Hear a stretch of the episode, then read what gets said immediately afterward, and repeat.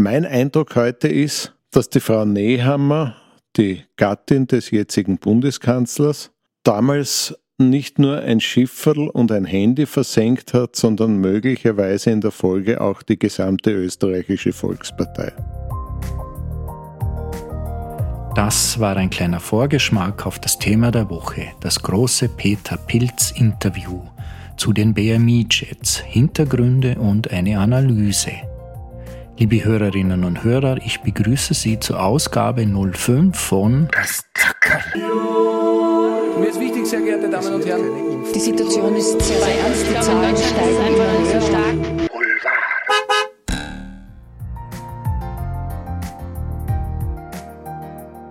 Werfen wir zuerst einmal einen Blick auf die vergangene Woche. Um US-Sanktionen zu umgehen, verbündet sich die SPD-Ministerpräsidentin von Mecklenburg-Vorpommern mit Putins Staatskonzern Gazprom. Eine Recherche von T-Online gewährt die Woche nun erstmals einen Einblick. Die Gaspipeline Nord Stream 2 ist nicht nur für Wladimir Putin von enormer wirtschaftlicher und politischer Bedeutung. Mittels ominöser Russland finanzierter Klimastiftung in Mecklenburg-Vorpommern und angegliederter Firmen versucht Putin Sanktionen zu umgehen. Mittendrin sind Ex-Kanzler und Russland-Cheflobbyist Gerhard Schröder, Ex-Ministerpräsident Erwin Sellinger und die amtierende SPD-Ministerpräsidentin Manuela Schwesig. Häufige Treffen zwischen ihr und Ex-Kanzler Gerhard Schröder fanden abseits der Öffentlichkeit statt und waren in den Akten nicht vermerkt. Um eine Liebesaffäre dürfte es sich dabei aber eher nicht handeln. Die SPD hat nun ein Problem. Und wer jetzt denkt, tu Felix Austria, der muss sich nur die Tätigkeiten und Auftritte der Ex-Politiker wie Wolfgang Schüssel, Alfred Gusenbauer, Karin Kneisel oder Christian Kern anschauen. Beraterverträge, Vertragshonorare und Aufsichtsratssitze im Einfluss russischer Firmen gehören derweilen auch bei uns zum guten Ton. Eine Spionageaffäre der besonderen Art gab es diese Woche in Washington, D.C. Hat es sich einfach nur verlaufen oder versucht, die Straße zu überqueren? Oder war es eine Spionin, die entsandt wurde, um Staatsgeheimnisse zu stehlen? Bisher hat es den Schnabel gehalten. Das berichtet die auf Verteidigungspolitik spezialisierte Zeitung Military Times. Worum geht es? Ein Huhn sei beim Herumschleichen um das Pentagon erwischt worden. Herbeigerufene Mitarbeiter einer Tierschutzorganisation nahmen es daraufhin in Gewahrsam. Doch statt es klassischerweise zu verhören, wurde es ins Tierheim überführt und per Twitter wurde ein Name für das Federvieh gesucht. Ob das Huhn verwandt war oder nicht, ist leider nicht überliefert. Marie Yasmin Alidou. Sie verfügt über den tödlichen Pass. Nein, das ist nicht der neue James Bond. Der tödliche Pass gehört zur kanadischen Fußballteamspielerin Marie Yasmin Alidou, die seit letzter Woche das Damenfußballteam von Sturm Graz verstärkt. Mit ihren Qualitäten ist Mimi nicht nur für Sturm, sondern für die gesamte Bundesliga eine Bereicherung. Rieb sich Sturms Damenchef Mario Kanner die Hände und Trainer Christian Lang schwärmte, Sie beherrscht den tödlichen Pass, kann auf der 9er und 10er Position spielen, zudem hat sie einen guten Torabschluss. Als zugegebenerweise völliger Fußballleihe lässt mich diese Meldung der Kronenzeitung ein wenig ratlos zurück. Ich dachte, Ballspiele auf Leben und Tod sind etwas für dystopische Science-Fiction-Filme oder sind im historischen Mittel- und Südamerika verortet. So kann man sich täuschen. Demnächst also auch bei den Damen von Sturm Graz. Tratsch und Klatsch. Tratsch und Klatsch. Mit Markus Steurer. Über Geld spricht man in Österreich bekanntlich ja nicht viel, vor allem dann nicht, wenn man besonders viel davon hat. Dementsprechend schwer ist es auch herauszufinden, wie das Gesamtvermögen wirklich verteilt ist. Die Nationalbank hat es jetzt mit einer neuen Studie versucht herauszufinden. Laut den neu ermittelten Zahlen kommt das reichste Prozent der Österreicher auf nicht wie bis jetzt angenommen auf etwa 25 Prozent, sondern auf gar bis zu 50 Prozent. Also quasi die Hälfte des gesamten Vermögens in Österreich fällt auf ein Prozent der Leute. Wenn man zum reichsten Prozent in Österreich zählen möchte, sollte man ein Vermögen von ja, etwa 2 Millionen Euro oder darüber haben. Die Studie basiert auf der europaweiten HFCS-Erhebung, also HFCS steht für Household Finance and Consumption Survey. Die Nationalbank erweitert ihre Untersuchungen aber jetzt noch um weitere wesentliche Daten, etwa um die reichen Listen der Wirtschaftsmagazine Forbes und Trend. Das Problem ist aber, dass leider nach wie vor die Transparenz für diese Erhebung fehlt, was die Diskussion über mögliche Erbschaftssteuern und Millionärsabgaben eher schwierig gestaltet. Wer zählt jetzt also zu diesen Top 10 der Superreichen? Laut des Magazin Forbes befinden sich dort bekannte Namen wie etwa der Red Bull-Boss Didi Mateschitz. Er kommt im Moment auf ein Vermögen von 26,9 Milliarden Euro. Auch Novomatic-Boss Johann Graf mit 7,1 Milliarden Euro befindet sich darin oder auch der bekannte Immobilientycoon René Benko. Er kommt auf 5,6 Milliarden. Ja, und interessant ist auch noch zu erwähnen, ähm, dass die reichsten zwölf Milliardäre in Österreich äh, im Jahr 2021 ihr zusammengerechnetes Vermögen noch einmal um 52 Prozent erhöhen konnten. Reiche Leute kommen in der Corona-Krise weit besser weg als ja, die Ärmeren.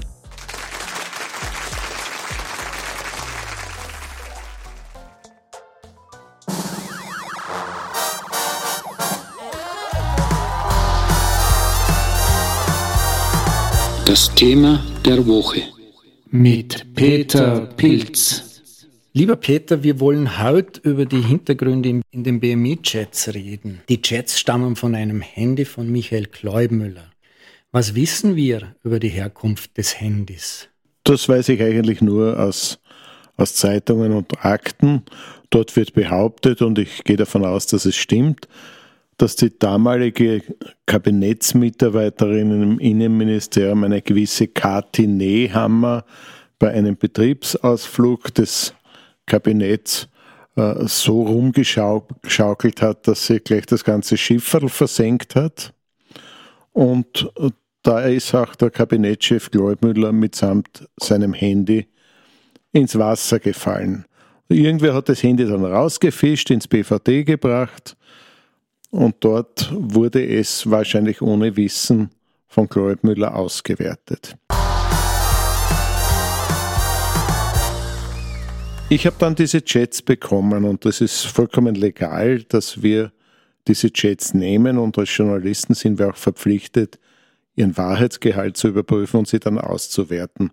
Mein Eindruck heute ist, dass die Frau Nehammer, die Gattin des jetzigen Bundeskanzlers, damals nicht nur ein Schifferl und ein Handy versenkt hat, sondern möglicherweise in der Folge auch die gesamte österreichische Volkspartei. Jetzt hast du gesagt, wir haben diese Chats exklusiv zugespielt bekommen, wie das manche unserer Mitbewerber in ihren Blättern schreiben. Was sagt es über Zack Zack und was sagt es über den oder die Informanten aus? Ja, wir sind jetzt wahrscheinlich schon die beste Adresse für derartige Geschichten, zumindest in Österreich. Äh, die Leute, die sich an uns wenden, wissen erstens, Tatsachen sind für uns Tatsachen und keine politischen Geschenke. Wir überprüfen, stimmt das?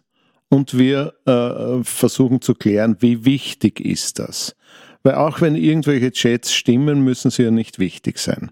Das haben wir sechs Monate lang getan und festgestellt, ja, das ist alles echt und ja, das ist außergewöhnlich wichtig.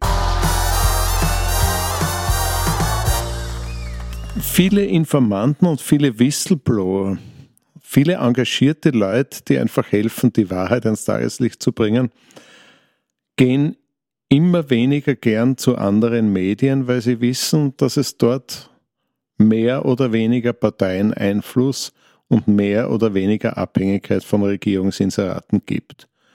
Wenn bei uns wer aus der ÖVP anruft und uns droht, Regierungsinserate abzudrehen, wenn wir BMI-Chats bringen, dann lautet unsere Antwort, naja, weniger als null wie jetzt können wir eh nicht haben. Das heißt, es gibt kein Druckmittel gegen uns. Alle, die was gegen uns unternehmen wollen, können eins tun. Sie können sich brausen gehen. Zur Person von Michael Kleubmüller. Er war offensichtlich die Informationsdrehscheibe im BMI stellt sich zumindest so dar, wenn man so als Laie auf diese Chats blickt. Kann man seine Rolle ein wenig mit der von Thomas Schmidt im Finanzministerium vergleichen oder bestehen da Unterschiede? Thomas Schmidt war einige Jahre lang einer der mächtigsten im Finanzministerium, aber verglichen mit Michael Gläubmüller war er ein Zwergerl. Michael Gläubmüller war etwa 15 Jahre lang oder länger sowas wie der Schatteninnenminister der Republik Österreich, bei ihm ist alles im Büro zusammengelaufen.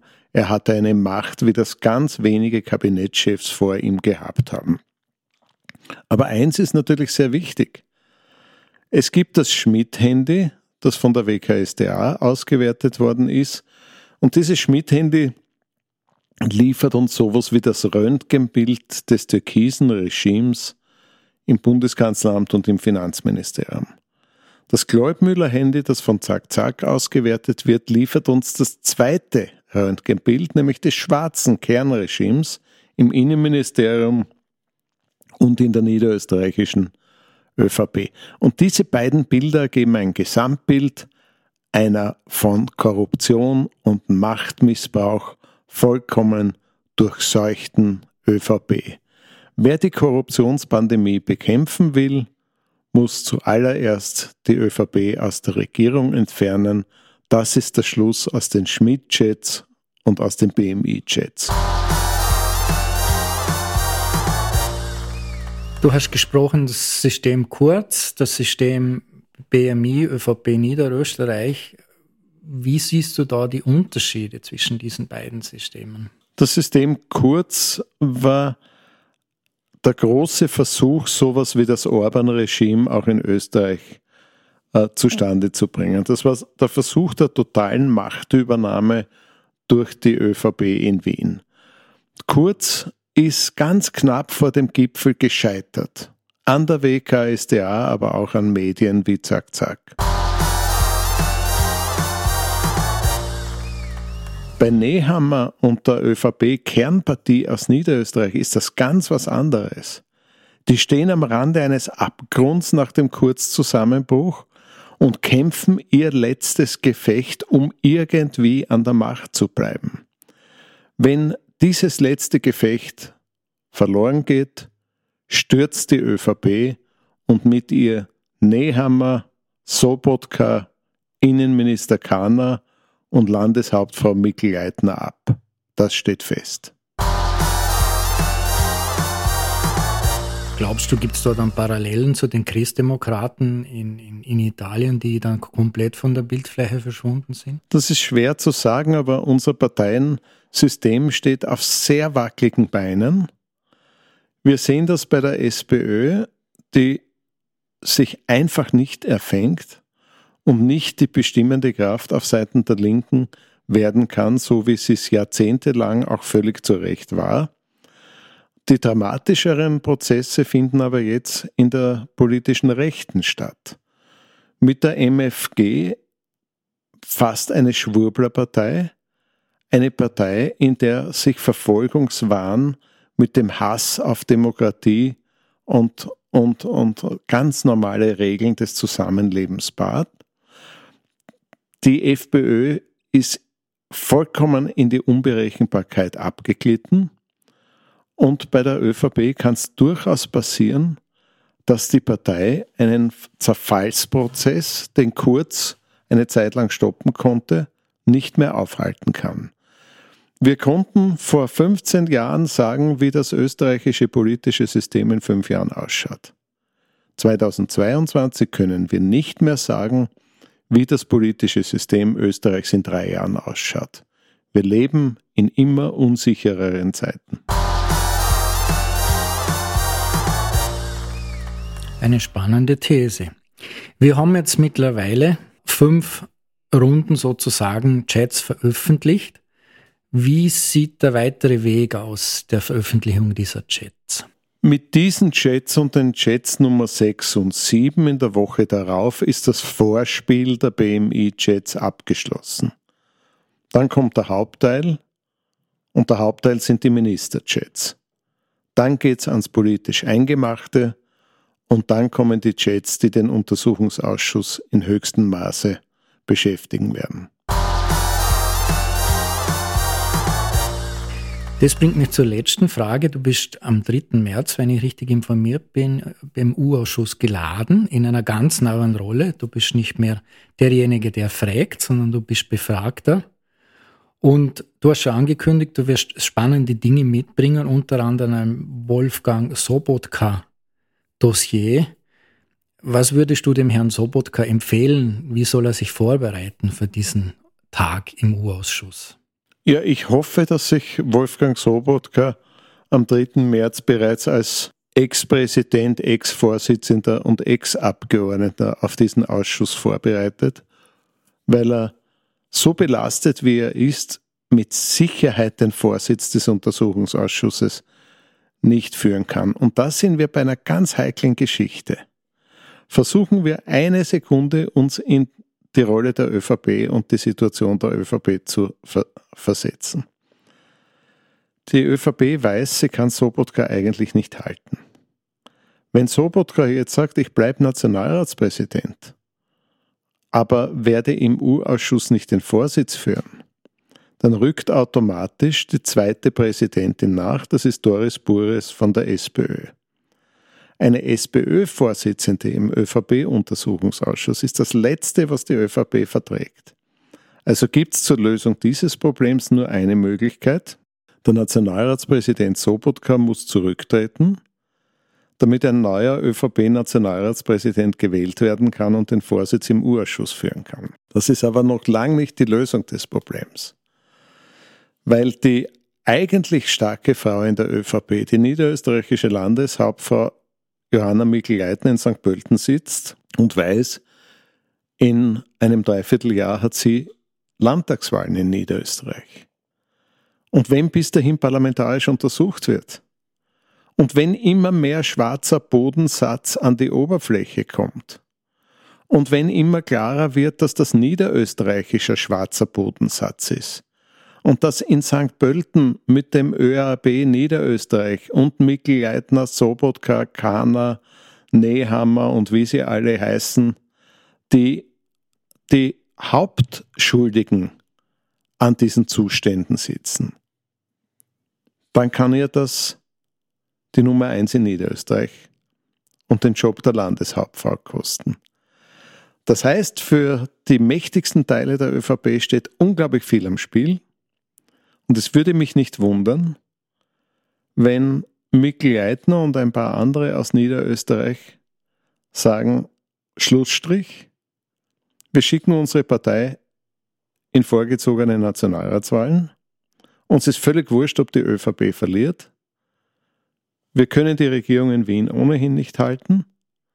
Und lieber eine kaputte und abgewählte ÖVP auf Bundesebene, wo wir dann sagen können, Okay, aber Comeback in Niederösterreich und ohne die Bundesaltlasten für Mikl Leitner, als von der BundesÖVP von Nehammer, Kahner, Sobotka und Co. mit in den Abgrund gezogen zu werden.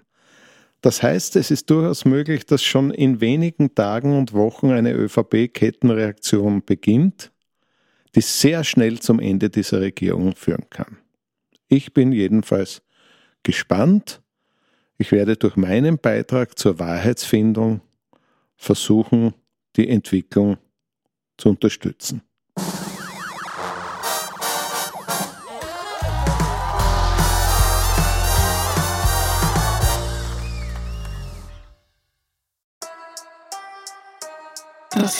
Herzl der Woche. Mit Stefanie Marek, Gottfried Waldhäusl, Gottfried Waldhäusl. Ja, diesmal geht es um Gottfried Waldhäusl als Herzl der Woche. Das ist der niederösterreichische Landesrat, der unter anderem auch für Asylwerber zuständig ist.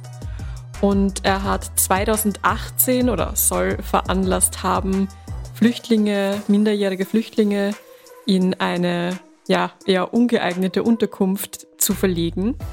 Jetzt steht er vor Gericht diese Woche waren die ersten zwei Prozesstage im Landesgericht St. Pölten, weil er und eine andere Beamtin in diesem Fall wegen Amtsmissbrauchs angeklagt sind. Er soll nämlich diese, diese Verlegung in diese Unterkunft ohne Bescheid gemacht haben und das Interessante bei dieser Unterkunft war, er hat auch angeordnet, dass es dort Stacheldraht geben soll, einen Wachhund, dass die minderjährigen Flüchtlinge nur in Begleitung von Securities raus dürfen. Und später wurde das als sehr als gefängnishafter Zustand bezeichnet. Diese Unterkunft wurde auch wenige Tage nach Errichtung wieder geschlossen.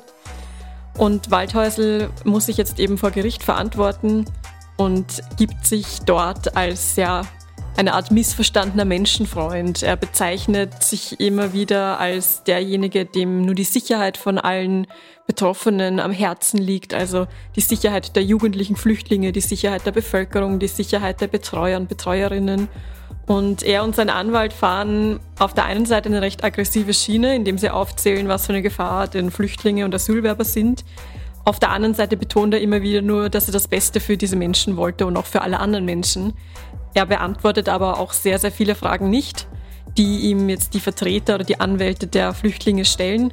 Und vor Gericht hat er immer wieder betont, entweder er war nicht zuständig für bestimmte Dinge oder er wusste nichts von bestimmten Dingen und schiebt mehr oder weniger die Verantwortung von sich weg auf seine Fachabteilung, auf die Leiter der Betreuungseinrichtungen und es wird sich dann zeigen, ob das Schöffengericht unter der Vorsitzenden Richterin ihn für schuldig befindet oder nicht. Spannend ist, dass er bei einem Schuldspruch sogar sein Amt als Landesrat verlieren könnte. Es stellt sich auch die Frage, was die Landeshauptfrau Johanna Mick-Leitner in seinem Fall weiter tun wird, ob er eben für die Landesregierung dann noch tragbar sein wird oder nicht. Das Herzl der Woche.